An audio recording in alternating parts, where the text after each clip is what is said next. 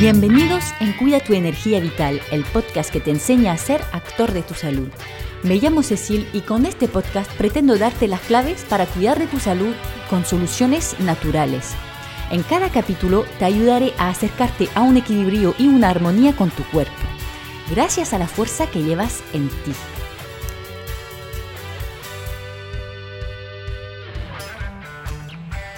Antes que nada, me permito recordarte que si necesitas un acompañamiento personalizado para tu salud, eh, que sea porque padeces de alguna enfermedad, unos síntomas que disminuyen tu calidad de vida o simplemente porque quieres aprender a cuidar de tu salud de forma natural, estoy disponible para consultas online. Te dejo el enlace de la agenda en descripción del podcast. Si tienes cualquier duda, me puedes escribir también en Instagram para que veamos juntos si te puedo ayudar. Amanecencia-naturo. También te dejaré ahí abajo mi correo electrónico. Trastornos digestivos, trastornos mm, del sueño, endometriosis, enfermedad autoinmune, inflamatoria, eh, también acompañamiento del deportista. Date una oportunidad de sentirte mejor.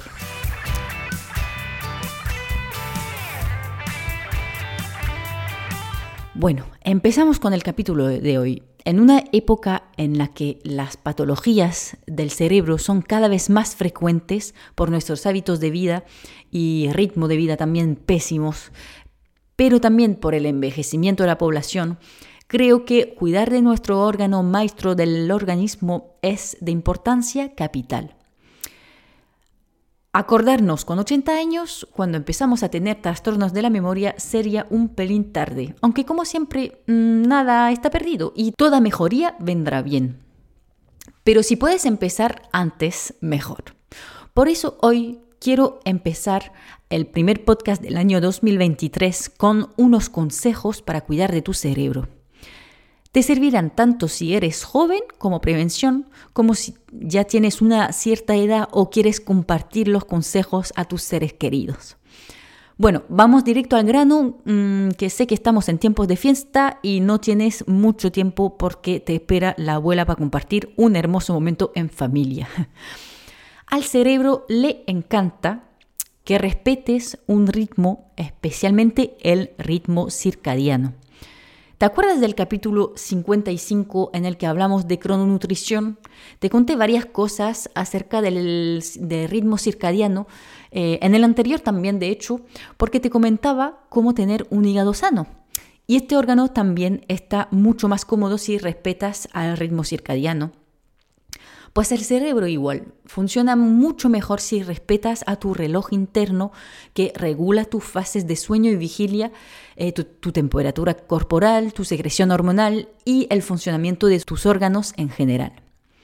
El gran jefe de todo este sistema de regulación es el núcleo supraquiasmático, situado en el cerebro a la altura del hipotálamo, para llevar a cabo esta regulación del organismo en ciclos de 24 horas, se fija en gran parte en la luz que llega por la retina, que induce, por ejemplo, la secreción del cortisol por la mañana para despertarte y de la melatonina por la noche para dormirte. También influyen las horas a las que comes, eh, tus rutinas diarias, interacciones sociales y todo lo que se hace de manera diaria y más o menos a la misma hora.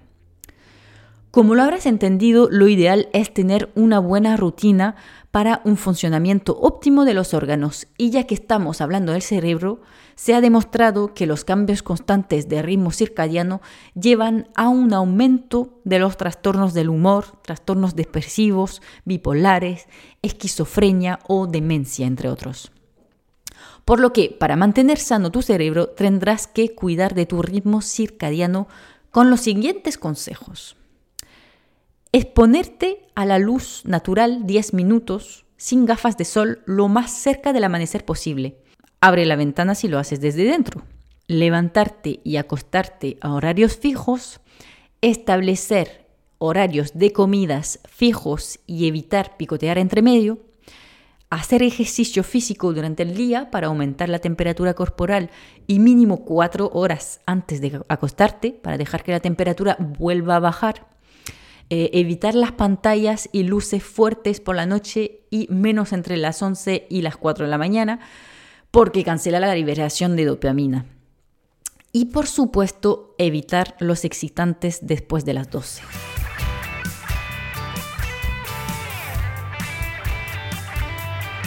Luego existe un factor de crecimiento que estimula la proliferación a nivel neuronal y tiene que ver con los procesos de envejecimiento biológico del cerebro. Esta sustancia se llama el factor neurotrófico derivado del cerebro o BDNF para Brain Derived Neurotrophic Factor. Su mecanismo consiste especialmente en proteger el cerebro del daño de las células y el ADN limitando el estrés oxidativo.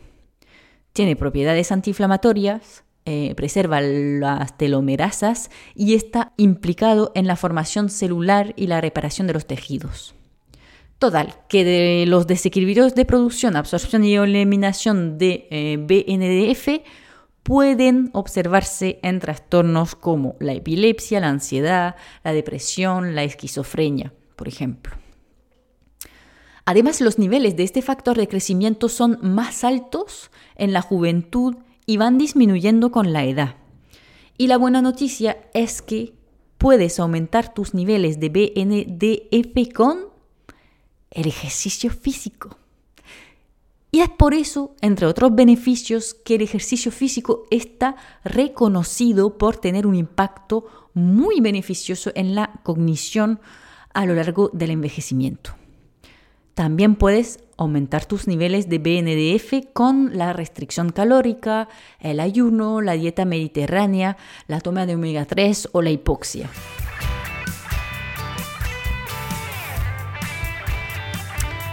Seguimos con algo que seguramente te esperabas, pero te lo confirmaré. La dieta mediterránea, no o poco transformada, repara las lesiones cerebrales y protege el cerebro del envejecimiento y la neurodegeneración. No te voy a describir en detalle mm, la dieta mediterránea, pero lo que está claro es que está compuesta de muchas vitaminas, minerales, antioxidantes y pocos tóxicos. Además, acuérdate que el cerebro está muy vinculado al intestino, por lo que cuidar tu alimentación es imprescindible para mantener una microbiota intestinal sana y así enviar señales positivas al cerebro. Claramente, tu salud cerebral empieza en el intestino. Vamos a poner el foco en un aspecto de la alimentación especialmente importante en el caso del cerebro. Y es que el cerebro está constituido de 60% de grasa, por lo que es muy importante consumir suficiente grasa para su bienestar. Obviamente no es lo mismo la grasa de una pizza que mm, la de unas sardinas. No es que haya que borrar del panorama ningún tipo de grasa, como siempre todo en su justa medida, pero sí está claro que como lo habrás escuchado más de una vez, hay algunos ácidos grasos que el organismo no es capaz de fabricar por lo que hay que aportarlos con la alimentación. Son los omega 6 y 3. Y para hacerte la corta con este tema complejo de los ácidos grasos, la tendencia suele ser que aportamos los omega 6 en exceso y nos falta aportar omega 3. Y los omega 3 están especialmente implicados en el desarrollo y el funcionamiento del cerebro y del sistema nervioso en general. Pero lo dicho, en realidad tu cerebro necesita de todas las grasas en cantidades equilibradas, tanto, saturadas como mono o poliinsaturadas. Algunas fuentes de grasa que contienen, por ejemplo, un ratio equilibrado en omega 6 y 3 serían el aceite de oliva, los huevos, el aceite de colza, em, la leche entera de cabra, la mantequilla, y las fuentes muy ricas en omega 3, el aceite de pescado, de lino, las sardinas, la caballa, el aceite de hígado, de bacalao, em, las semillas chía, eh, en fin, tienes muchas opciones. Eso sí, algunas grasas son nocivas, pero como siempre, tiene mucha lógica. Son las grasas artificiales, modificadas por procesos de hidrogenación para que se vuelvan más estables y se conservan mejor. Esas hay que evitarlas, pero como cualquier producto industrial, como siempre.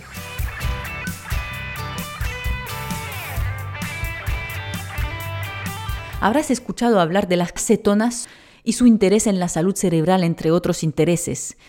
Y si no, pues te lo digo, los cuerpos cetogénicos son sustancias producidas por la degradación de las grasas en el organismo con la idea de producir energía. Las células se alimentan sobre todo de glucosa, pero cuando se acaba, eh, las cetonas son una excelente fuente de energía. Estas cetonas pueden pasar la barrera hematoencefálica para llegar al cerebro y son excelentes para la función cerebral ya que aumenta la producción del factor de crecimiento del que hablamos anteriormente, el BDNF, y además eh, disminuyen el estrés oxidativo, disminuyen la inflamación y aumentan la biogénesis de mitocondrias, las centralitas energéticas de las que también he hablado en otros capítulos. Para producir más cetonas, Puedes practicar el ayuno, la dieta cetogénica, el ejercicio físico y también te servirá consumir ácidos grasos de cadena media como el aceite de coco. Eh, de hecho, sería especialmente interesante consumir más aceite de coco en caso de Alzheimer, porque los pacientes que padecen esta enfermedad degenerativa ya no logran utilizar la glucosa en las células del cerebro por lo que aumentar el consumo de ácidos grasos de cadena media podría ayudar a frenar el proceso porque aportaríamos así una buena fuente de energía a estas células cerebrales.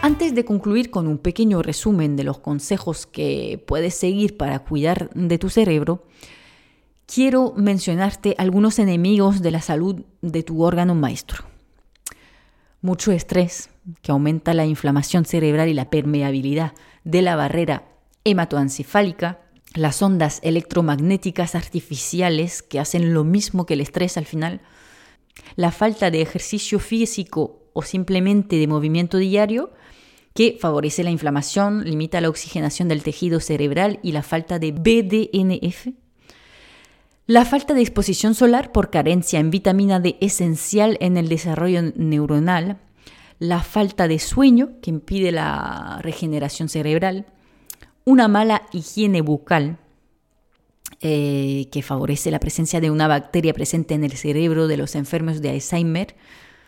Y bueno, muchas cosas más, pero con eso ya tienes algunas cosillas para cuidar. Y sería ya mucho si cuidas de todo eso. Como prometido, te voy a nombrar los mejores amigos del cerebro para terminar con algo muy práctico después de este capítulo un poco técnico.